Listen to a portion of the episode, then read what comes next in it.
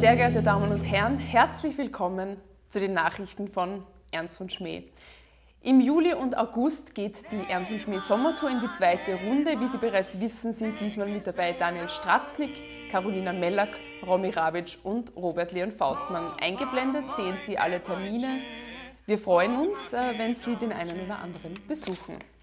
Carolina Mellack tritt zuvor noch solistisch im Café Kork in Graz auf, und zwar am 14. Juli. Und Carolina, so heißt auch die neue Single der Band Flamingo, welche am 16. Juli erscheinen wird.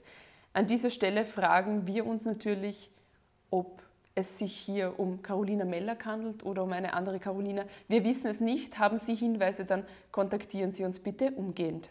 Das Trio Akzent, bestehend aus Johannes Münzner, Paul Schubert und Viktoria Pfeil, befindet sich aktuell auf 10 Jahres Jubiläumstour. Konzerte führten das Trio bereits in die Schweiz, nach Südtirol und quer durch Österreich. Im August geht es dann weiter nach Slowenien.